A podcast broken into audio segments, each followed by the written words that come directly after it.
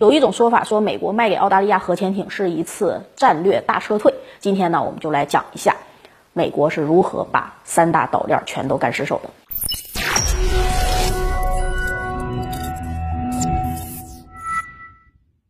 今日啊，AUKUS 安全协议在国际新闻上算是火起来了。这个由澳大利亚和英国、美国三个国家搞出来的军事联盟条约，不但剑指了中国，而且还破天荒的突破了核不扩散条约，要帮澳大利亚建核潜艇，一时间让很多国人感到狼来了。然而，如果分析这个协议的种种细节，我们会发现，这只是美国在军事劣势已经无可挽回下的一份防守的临时之计。原因呢，就是美国构筑的岛链已经全面崩溃了。以往中国的战略环境被描述为被三条岛链围堵，就是以台湾、日本、菲律宾、南海组成的第一岛链，以日本、关岛、印度尼西亚组成的第二岛链，阿拉斯加、夏威夷、澳大利亚组成的第三岛链。这三条岛链在地图上画出来啊，看着是很恐怖的，但实际上随着中国综合国力的发展，已经变得残破不堪了，无法发挥约束中国的作用了。而美军撤退到澳大利亚。是目前唯一可行的选择。首先，咱们看第一岛链，台湾、日本、菲律宾、南海四个岛链支点已经被我们突破了三个。其中呢，在台湾地区，解放军对美军拥有极强的地理优势，能够出动维持作战状态的兵力总量远远超过美军、台军还有日军的总和。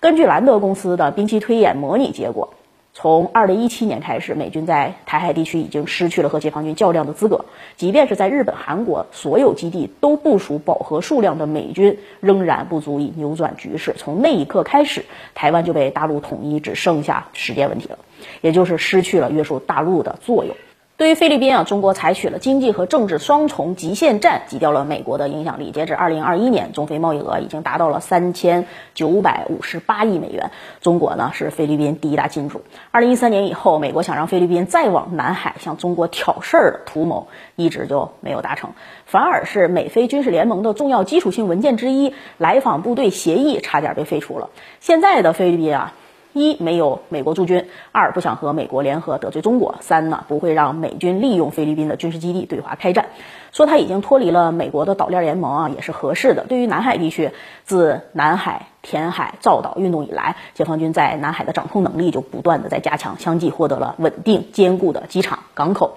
常态化部署了雷达、通信、地面战、无人机和反舰导弹，建成了完整的有勇于度的南海海战战场态势感知。火力打击、通信保障、后勤补给体系，而美军还和二零一二年以前一样，到南海呢就必须依赖航母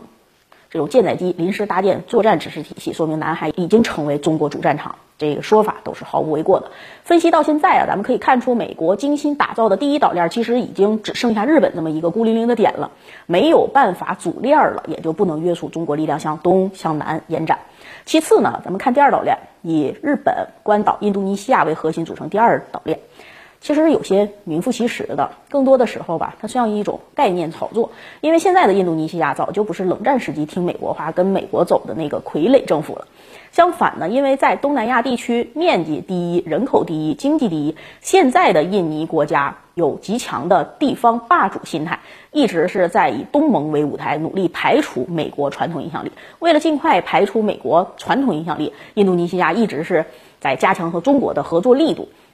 二零一三年，印尼就主动提出愿意和中国共建海上丝绸之路。二零一九年，和中国签署了区域综合经济走廊建设合作规划等重要的合作文件的方式，正式约定共建“一带一路”和全球海洋支点。这些行为都是印尼在国家战略层面上，在中美对抗。形成阵营和道路冲突的背景下做出的站队型的选择。现在的印尼啊，不可能给美国提供军事支持，也不可能让美国人使用印尼军事基地对华发动战争。而第二岛链的核心关岛基地面积呢太小，驻军太少，而且还是在咱们东风二十六、长剑十等中国导弹的直接打击范围内，战时第一时间就会被解放军从地图上抹去，和台湾啊、日本九州这些大型岛屿完全不能相提并论。